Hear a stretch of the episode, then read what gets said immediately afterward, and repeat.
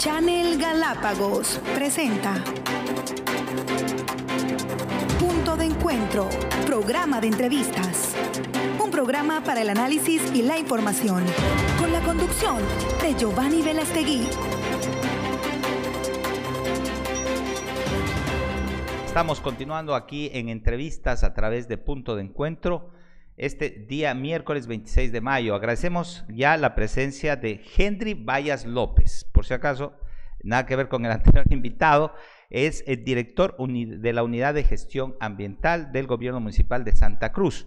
Es el principal, eh, digamos, involucrado en el tema que hemos venido analizando durante la semana anterior y esta semana, y es quien eh, está aquí para justamente explicarnos. Ya se ha hablado eh, en, materia general, digamos, para hacer una introducción a todo esto, sobre eh, la ordenanza ¿sí? de eh, la nueva tasa de gestión integral de residuos sólidos que empieza este próximo mes ya efectivamente a, perdón, a entrar en vigencia. Y lógicamente dentro de esto, pues de, en la opinión pública se ha generado una serie de argumentos en las cuales se está hablando de, en qué consiste este proceso de gestión de residuos.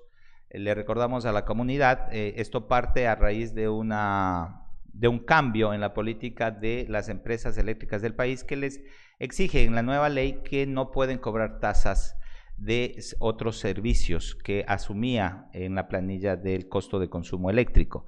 Esto origina que cada uno de los GATS, en este caso los gobiernos autónomos descentralizados, tengan que asumir estos costos y por ende, pues eh, en lo que compete al, gobierno municipal de Santa Cruz, el, tema de la tasa de residuos sólidos, de gestión integral de residuos sólidos, diríamos, eh, se plantea el de, como dice justamente eh, la hoja que han enviado hacia toda la comunidad, que se aprueba una ordenanza como parte de la nueva tendencia relacionada a la economía circular que se empleará con el principio generador-pagador, que apunta a reducir el volumen de residuos y alcanzar la equidad por la tarifa que se genera por el servicio de gestión de residuos y que ésta se basará en la cantidad de desechos generada por cada usuario y en casos especiales a través de tasas establecidas. En este caso le damos cordial bienvenida a Henry Vallas, nuevamente López, como hemos mencionado, que es el director de gestión ambiental. Buenos días, Henry, gracias por atender esta invitación. Usted como director de esta unidad eh, eh, de gestión ambiental, ¿cómo inicia este proceso? Eh, ¿cómo, ¿Cómo empieza a generarse el concepto de este proceso? Ya de cobro de la gestión integral de residuos de desechos sólidos. Buenos días. Gracias, Giovanni. Este, gracias la invitación, Galápagos New Groups. Eh, veo que es una nueva tendencia ahorita digital de comunicación y que bueno, bueno, eh, le estaba comunicando también por interno que hubiera sido bueno que yo venga al inicio para poder un poco explicar, pero eh, no es tarde, como decimos. Así es. Ahorita... Lo importante es aclarar, y, yo creo que mejor, Henry, ante todo, es ya teniendo los argumentos previos, que ya se entienda todo lo que se dice y todo lo que se comenta en este caso y que se pueda verificar técnicamente con la parte oficial. Henry, coméntenos, el tema de la gestión de residuos sólidos, eh, ¿cómo se inicia este proceso? ¿Cómo se plantea eh, el cobro de la gestión de residuos sólidos tan importante y vital para la comunidad? En base al consumo que se realiza de parte de los usuarios. Eh, verás, eh, cuando antes de ingresar al, municipio, yo tuve una, pequeña visita a un país asiático, entonces allá tuve una pequeña beca y aprendí mucho de cómo manejan ellos la parte de residuos sólidos y me quedé impresionado porque incluso los parques no tenían tachos, la gente era muy cultura, muy culturizada. Eh, los domingos se reunían en familia a reciclar cada uno. Entonces yo me quedé impactado y todas las noticias que me habían dicho, que hace 15 años ellos tenían, igual que tenemos actualmente, un botadero ya colapsado, la gente botaba basura por donde le, daba la gana. Entonces era un caos total. Y aparte de eso, ellos cobraban por predio. Era una tasa que la cobraban por predio. Hasta el 95 que yo había estudiado esos temas. Entonces de ahí yo, ya vine acá a Galápagos, bueno, ya vine con una idea un poco más amplia y dije, bueno, algún momento nosotros tendremos que llegar hacia allá, porque ese es un modelo exitoso que está manejándose ahora, hasta ahora. Eso entiendo, es, en Corea, si mal no Sí, en Corea del Sur, exactamente. Entonces, de ahí nace la idea cuando yo ya ingreso al municipio y empiezo yo ya a investigar todo el tema de la tasa que estaba en ese momento. Había una tasa congelada para el 2020, eh, que fue un, para mí fue un grave error porque no puedes congelar una tasa porque la generación de residuos es una eh, generación dinámica, no es lineal. y permanente, no es que porque la política se cambia, dejan de consumir o dejan de, producirse desechos en este caso. Y, lo más importante es que a veces uno se va de vacaciones de unos tres meses y mucha gente no pasó en pandemia, entonces los valores seguían corriendo mensualmente. Entonces, ¿cómo uno podía cambiar eso? Entonces ahí se me vino y dije, bueno, va en base a esta experiencia, en base a la idea ya que existe, pues adaptémosle acá a este nuevo modelo de ordenanza. Entonces, empecé a trabajar ya en la ordenanza, a imaginarme todos los temas, porque esta, esta ordenanza no, no la encuentras en el país. Esta ordenanza ni siquiera pude traerme una ordenanza de Corea del Sur para decir, bueno, la voy a adaptar súper bien, ¿no? Porque ellos con experiencia... O sea, es una idea innovadora en este momento. Exactamente. Entonces logré adaptarle, eh, la pulimos, yo les presenté a los directores en el municipio, luego los, a los concejales en primer debate, y si es verdad, Castillo estaba en contra al inicio, ella dijo que no, ella quería por predios y, que le den otra opción más. Pero yo, en base a la experiencia, yo le había explicado ya, y luego ella comprendió y dijo, no, eh, está bien, o sea, la explicación que tú me das eh, es lógica, entonces de ahí empezó ella a apoyar el tema de la socialización de este nuevo modelo. de hecho le competía, según dijo aquí en este medio de comunicación, justamente que ella es prácticamente la que lideró también el proceso, de acuerdo a su comisión a la que presidía, este eh, proceso de formalización, digamos, de eh, la tasa, esta nueva tasa para el tratamiento integral de gestión de residuos sólidos. En, en cuanto a los conceptos básicos, entendemos, como lo hemos leído, que lo que pretende, entiendo, corríjame si me equivoco, es que logremos que la gente o consuma menos o en este caso productos que tengan que ser eh, reciclados o, o, que también eh, la gente pague de acuerdo a lo que consume.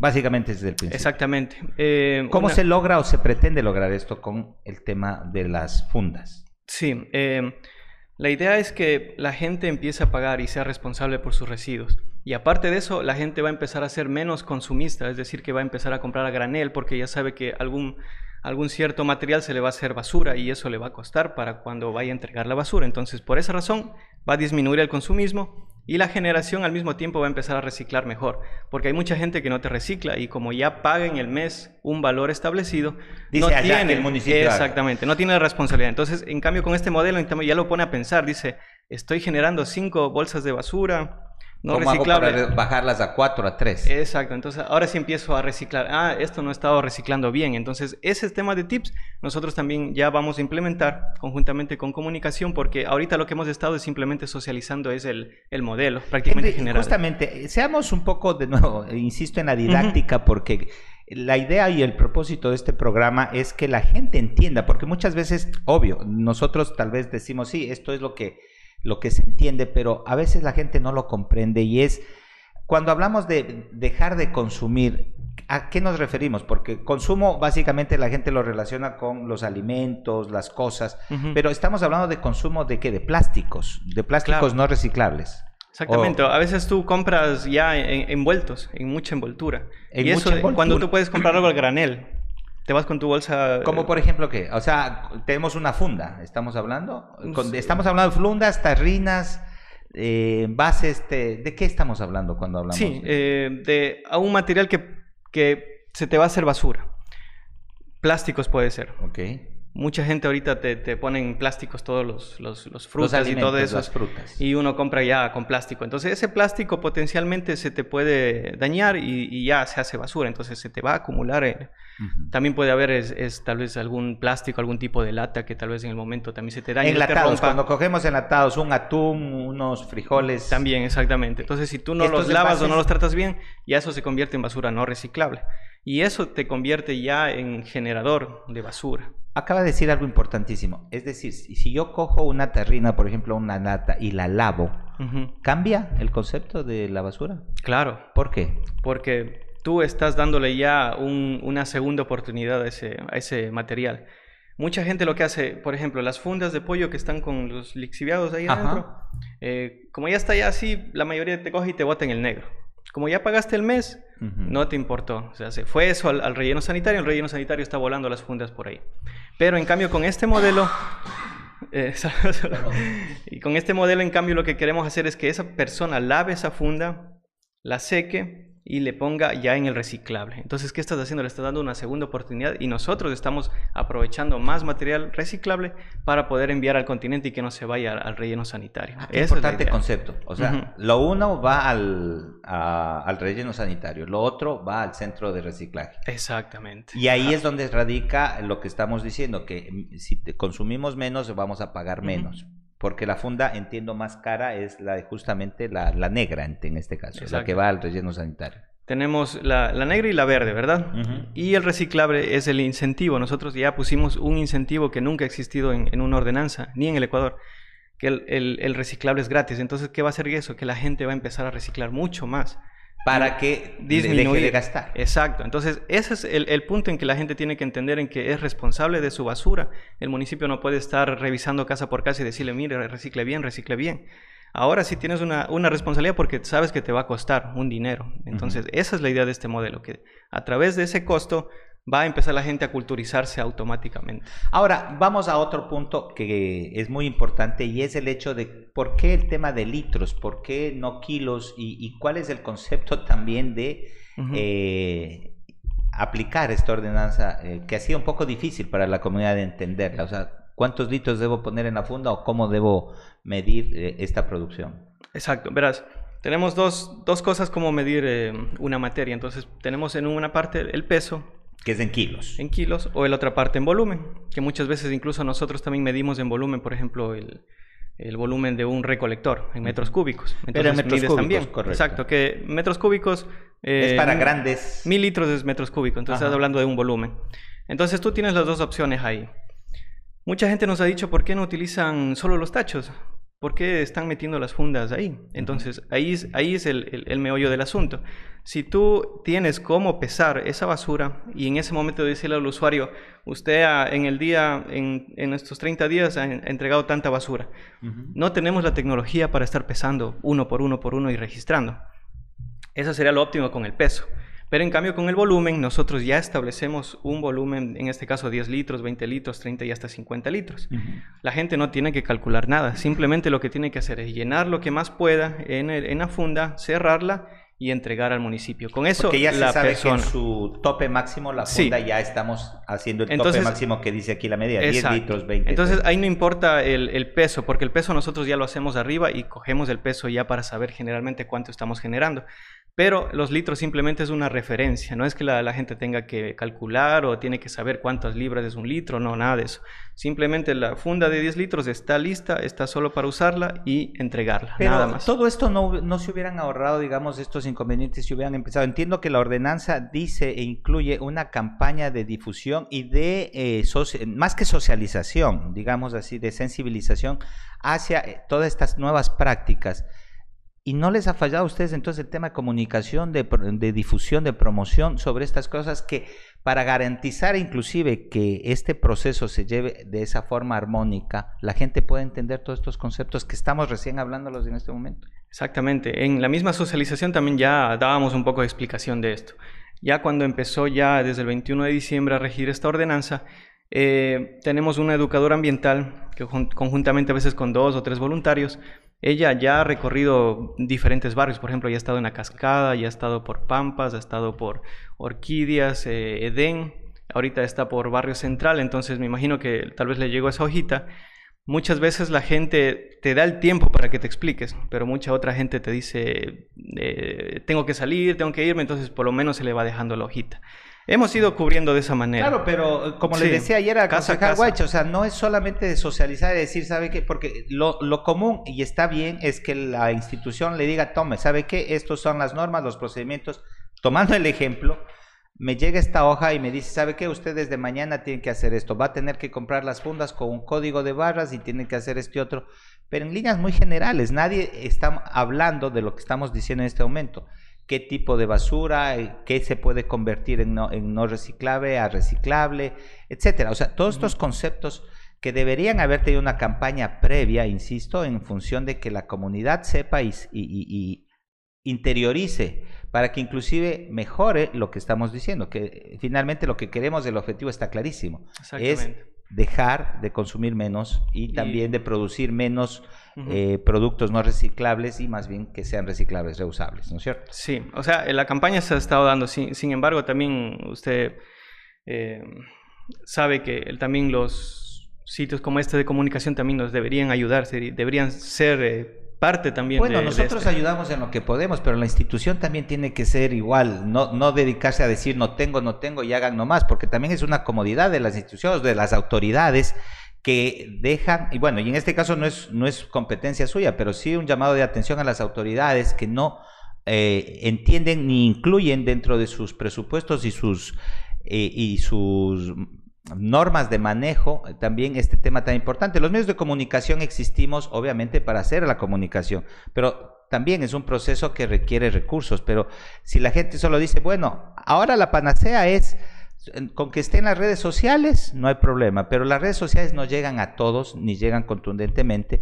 y sobre todo hay que generar contenidos para que las redes sociales se activen. Pero bueno, ese no es el tema, sino más bien el de aclarar eh, sobre todo el, proceso. Hablemos de costos, hablemos de algo que a la gente sí le preocupa y en este sentido ha sido un poco lo que nos ha incitado a ejercer esta opinión pública, es el hecho de que los costos de las fundas, ese, tenemos la tabla, eh, parten de, de 0.67 centavos a la de 10 litros a la de 50 de 2.34.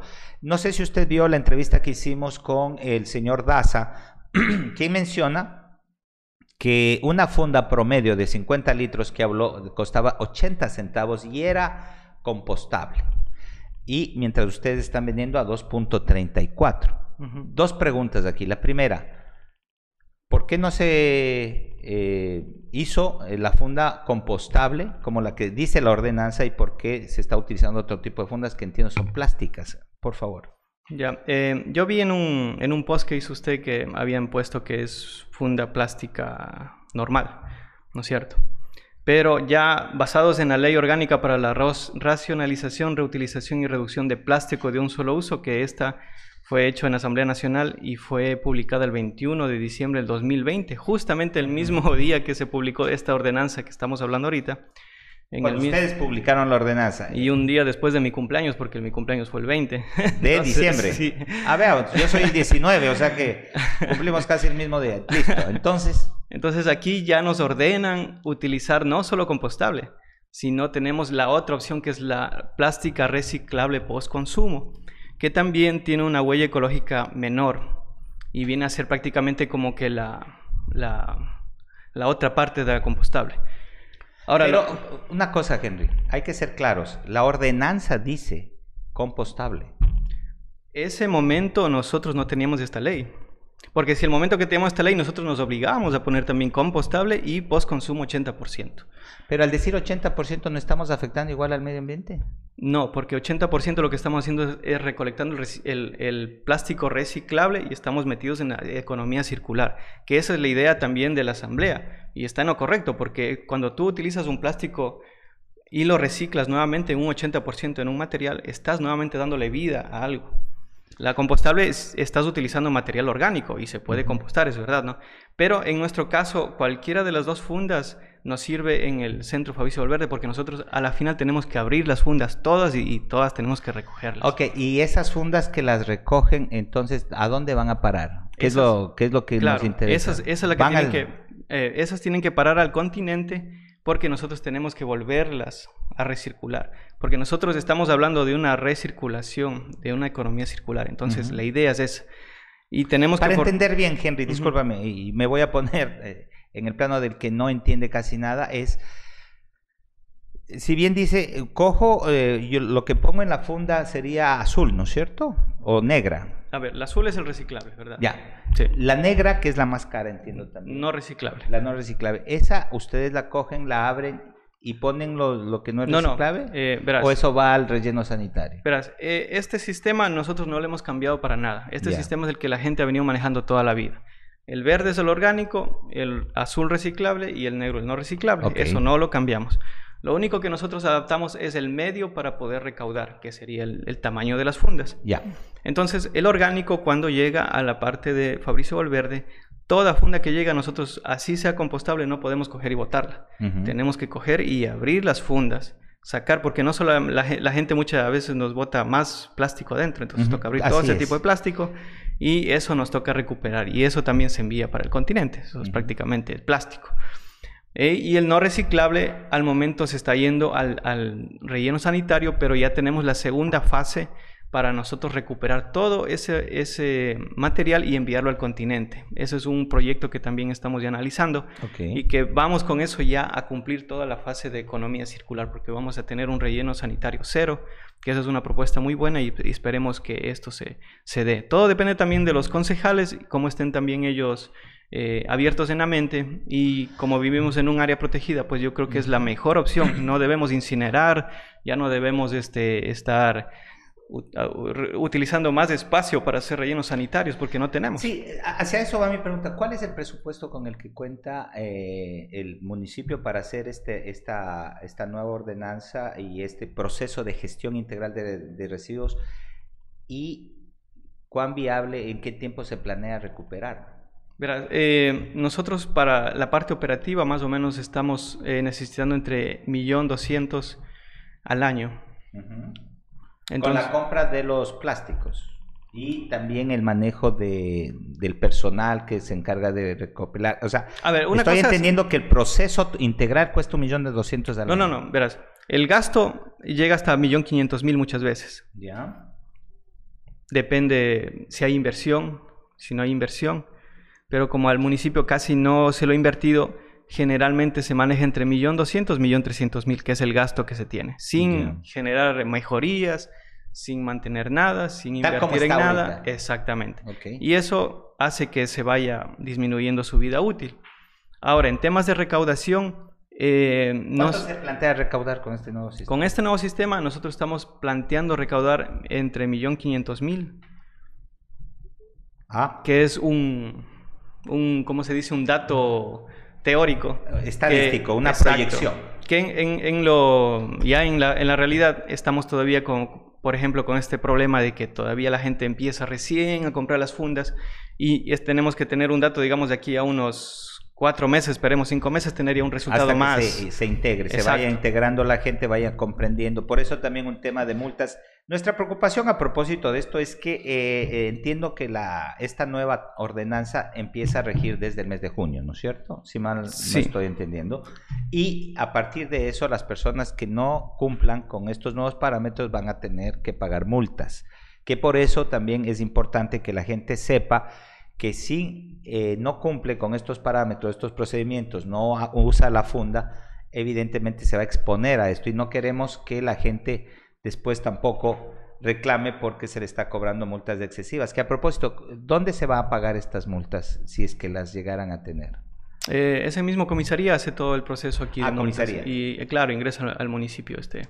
A ver, cuando hablamos del manejo eh, eh, de este millón doscientos a millón quinientos mil, estamos hablando también lo que tiene que ver justo lo que acabo de decir, el tema de lo que es el relleno sanitario y también el centro de reciclaje Fabricio Valverde. Con este dinero se va a repotenciar estos, estos dos centros, o sea, tanto el relleno sanitario, porque entiendo que está medio colapsado el tema del relleno. Como te decía, llegamos hasta millón quinientos mil a veces sin, sin hacer ninguna mejoría, sin una inversión. Con una inversión estaríamos hablando más o menos de 1.800.000, casi 2 millones. Al año. Eso es lo que necesita para tener un, un, buen sistema manejable en el cantón. Nosotros ya hemos hecho todos esos análisis y lo que queremos es que aquí en dos o tres años tener ya un manejo, pero así, pero excelente, es lo que queremos. De dos a tres años. Y una inversión, claro, a diez años, más o menos una inversión a diez años, que se va a ir pagando mes por mes, perdón, año por año. Eh, pensamos que en diez años nosotros estaríamos ya casi eh, cubiertos. Pero ¿por qué no pensar en esta, cuando se empezó a hablar de este proyecto integral de manejo de residuos, ¿por qué no se empezó por repotenciar el relleno sanitario, por ejemplo? Porque entiendo que inclusive hubo un, hubo un incendio ahora el año pasado. Creo lo hemos hecho. Yo eh, pasé el proyecto en noviembre del 2020 porque, eh, bueno, mi antecesor había hecho algunas, algunas modificaciones y el proyecto final nos dieron más o menos en marzo, más o menos, cuando ya casi inició la pandemia, nos pasaron el proyecto y de ahí quedó pendiente hacer una reunión con Parque Nacional Galápagos porque ellos son los entes de las autoridades y ellos tienen que volver a revisar y decirnos Por de que se encuentra Exacto. Entonces, finalmente logramos casi en, octubre, casi en octubre por ahí cuando estábamos haciendo la socialización, logramos reunirnos y en noviembre yo ya pasé al Banco del Estado el proyecto de, segunda fase del relleno sanitario, millón quinientos mil. Pero ¿qué pasa? Que el, Banco del Estado nos dice que no hay crédito. Tenemos solo 500 mil. Entonces, todo ese proyecto y todos los años que vinieron desde el 2017 arrastrando ese proyecto no valieron para nada.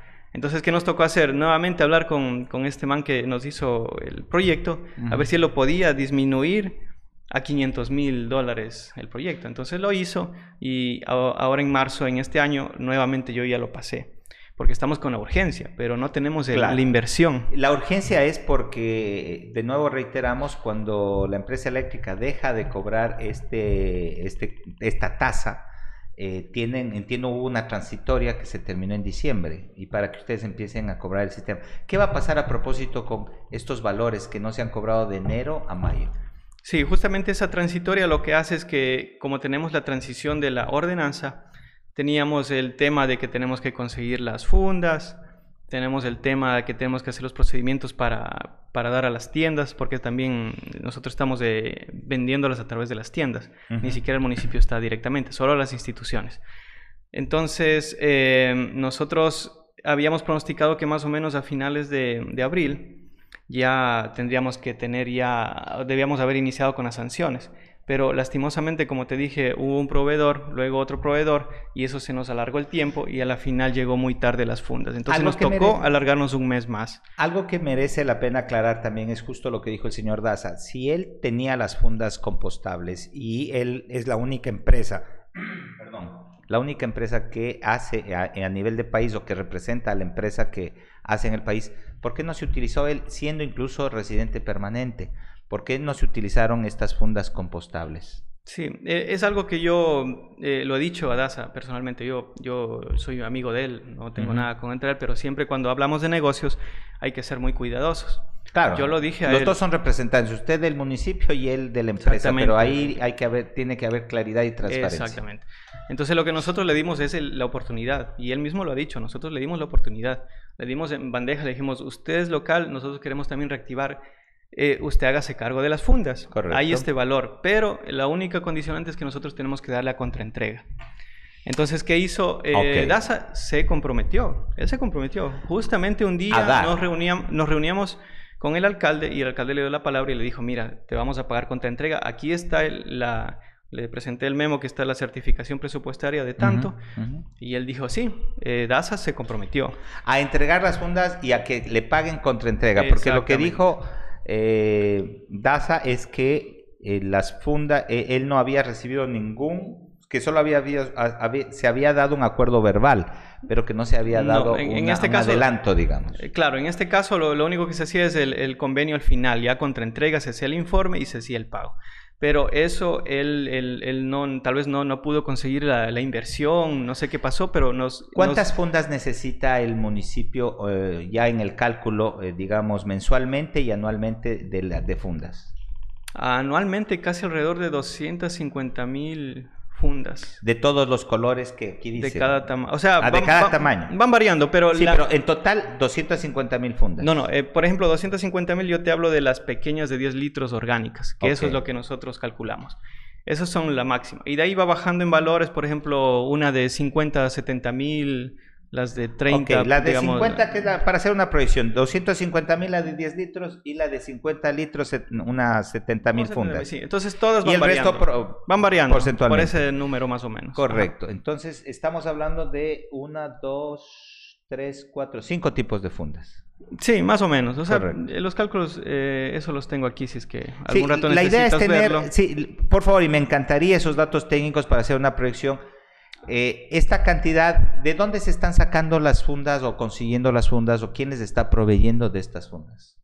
Mira, ahorita es un proveedor de Quito. Lastimosamente hubiéramos querido que sea el local, que nosotros también habíamos dicho, ¿no? Porque nos llegaron a decir que inclusive estaban importando ya del, exterior. No, Por eso no, la pregunta. No, no, del exterior hubiera sido complicadísimo, ¿no? Hubiera sido más carísimo. La importación. Y el tiempo, uff, el tiempo y hacer los contratos, no, no. O sea, nosotros teníamos que conseguir en Ecuador. Si no habría la opción aquí, en Ecuador.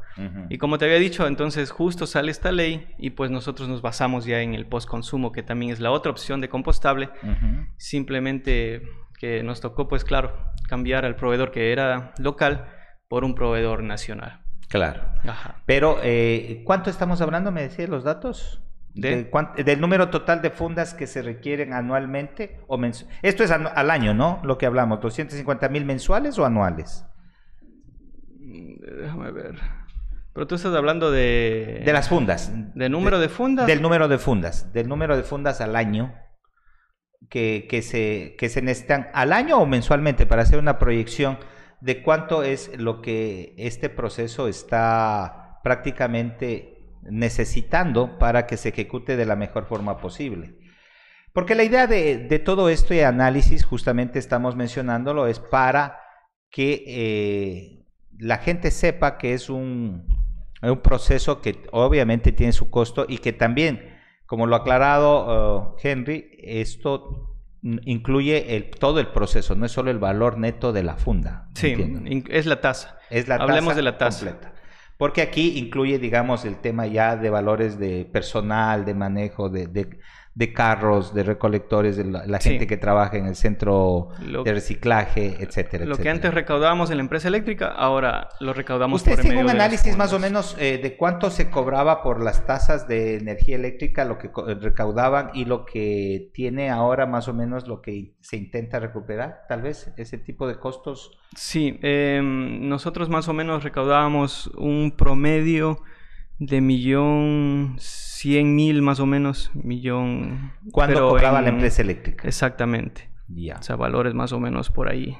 la familia promedio, para que entienda que esto es importantísimo, la familia promedio, ¿cuánto pagaba por el, servicio de gestión de residuos? Es difícil eh, comprobar eso porque pagabas por kilovatio hora. Claro. Entonces, quien más consumía igual más pagaba y quien consumía menos. Ah, pero digamos, el mínimo que pagaba una persona. El mínimo una familia, ¿no? Una persona, una casa. 3,80 es el mínimo que pagaba. Ya. Ya. De acuerdo a lo que se quedó congelado su valor o que pagaba por el, consumo eléctrico.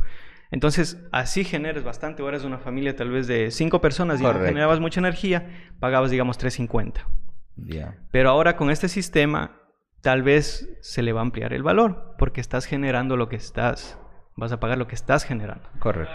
sí, sí. La idea está clara, es el, que más eh, genera basura, más paga. Pero asimismo hay gente que pagaba demasiado y vivía a veces una persona y no generaba casi nada, pero tenía un consumo eléctrico alto. Entonces a ellos también se les reduce porque ellos ahora van a pagar lo que en verdad genera. La diferenciación, eh, ¿existe la diferenciación entre consumo doméstico, consumo comercial? Eh, en fundas quisimos poner eso, te cuento.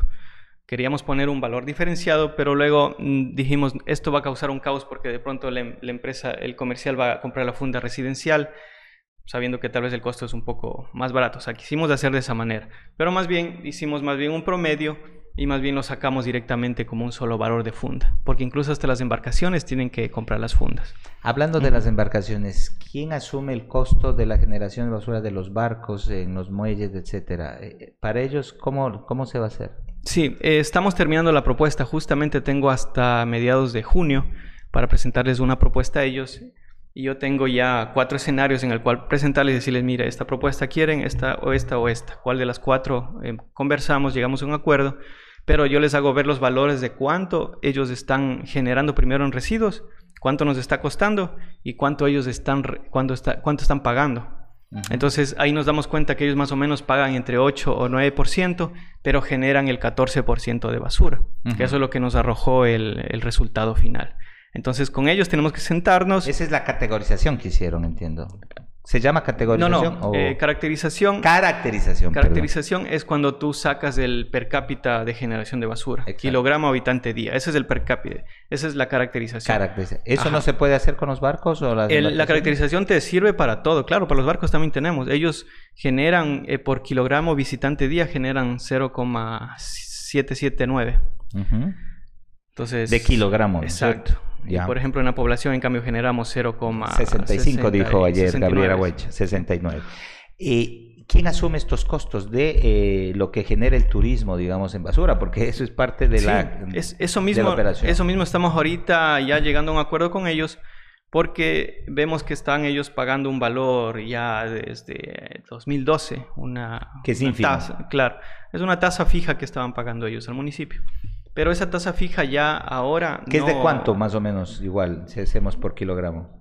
Em, ¿Cómo por kilogramo? De, esta misma caracterización. ¿Cuánto están produciendo y cuánto están pagando por kilo? Ah, no, ellos están pagando, es que ahorita no pagan por kilo, ellos pagan por packs, por ah, turista, pagan 7 dólares por turista. Entonces, ahora queremos proponerle que paguen por kilogramo. Ok. Que esa sería la mejor opción. Entonces tenemos ya la... Para que todo se vaya equiparando, ecualizando. Sí, porque cuando ya, ya ha pasado que en la misma ordenanza anterior, no sé si usted se, enteró que todos los valores eran congelados, la gente, yo tenía todos los días cinco personas diarias ahí quejándose en la dirección. Con este nuevo modelo, ahora nadie ha venido a quejarse hasta ahora. Entonces todo el mundo entiende ya bastante. Por eso, por eso digo, o sea, a veces me sorprende que tal vez gente no entienda y hay que explicarle un poco más, hay que tener un poco más de, de apoyo también. Pero nosotros vamos a continuar igual con educación ambiental. Henry, el tiempo se acaba, tenemos 30 minutos de entrevista, pero eh, hagamos un compromiso formal.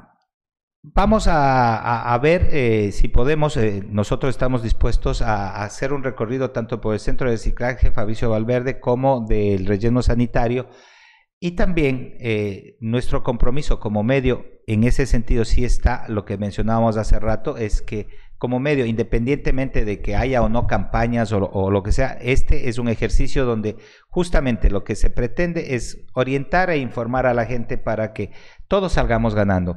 Eh, que la comunidad sepa el por qué se le está cobrando, el por qué tiene que invertir en, un proceso y que es beneficio para todos y que estén claros sobre todo en, en, las políticas que están adoptándose para el bien común.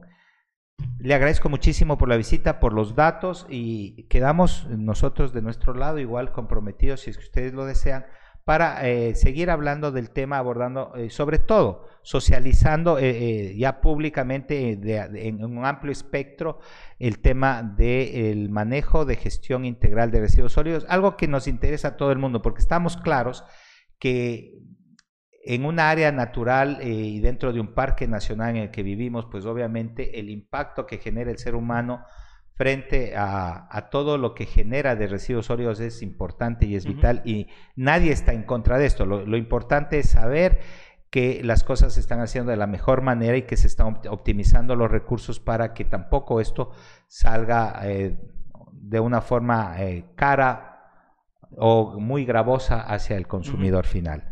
Y en este sentido nos ratificamos eh, cuando ustedes deseen, estamos a las órdenes. Y mientras tanto, sí nos gustaría igual eh, que por favor nos pase toda esa parte técnica para poder analizarla y socializarla. Por favor, Henry. Claro, claro. Nosotros eh, siempre hemos estado dispuestos con la comunidad, siempre la gente que llega, llega a la oficina y nos pregunta y, explíqueme un poco más de esto y por qué esto. Entonces nosotros siempre con los chicos de la Dirección de Gestión Ambiental, que es un gran equipo que los tengo ahí, más bien les mando saludos ahorita. Ellos me han ayudado mucho, me han apoyado y ellos también están en la parte del cambio y quieren mejorar todo este sistema. Entonces, eh, gracias también eh, a ustedes. Eh, nosotros vamos y estamos comprometidos a lo que usted nos dice. Si quieren visitar también el centro de Fabricio, el relleno, para que vean cómo está. Hagamos una visita conjunta. Bueno, nos ayudan con el transporte y de paso también ustedes técnicamente nos pueden decir, mire, aquí funciona esto de esta forma. E inclusive vamos con cámara en mano para poder evidenciar todos los procesos que mucha, gente, mucha gente no conoce, dicho sea de paso, ¿cierto? Sí, eso, es lo que a veces eh, da un poco de pena, ¿no? Pero nosotros, por ejemplo, en la socialización, nosotros pusimos fotos incluso del incendio que tuvimos. Porque esto, esto es bastante grave y quiero que entienda la gente que nosotros no tenemos áreas para hacer más rellenos sanitarios. Estamos limitados. Y si no hacemos un cambio ahora y si no iniciamos con algo Eh, yo creo que en unos 10 años ya esto va a colapsar, menos tampoco, yo creo que ya estamos a punto, entonces debemos hacer un cambio radical ahorita, es el momento, si no lo hacemos ahora, si no ponemos un poquito de, nuestro, de nuestra parte, no vamos a tener ya que mostrar Galápagos, todo va a ser un basurero, entonces necesitamos es el apoyo de la comunidad. Por esa razón nosotros también le damos esa responsabilidad a la gente para que empiecen también a cumplir la ordenanza. Muchísimas gracias, han sido las palabras de Henry Vallas López director de la Unidad de Gestión Ambiental. Esperábamos con esto que se hayan aclarado muchos aspectos sobre la, esta ordenanza y el cobro de esta nueva tasa de gestión integral de residuos sólidos que, a propósito, entra en vigencia la próxima semana, cuando eh, iniciemos el mes de junio.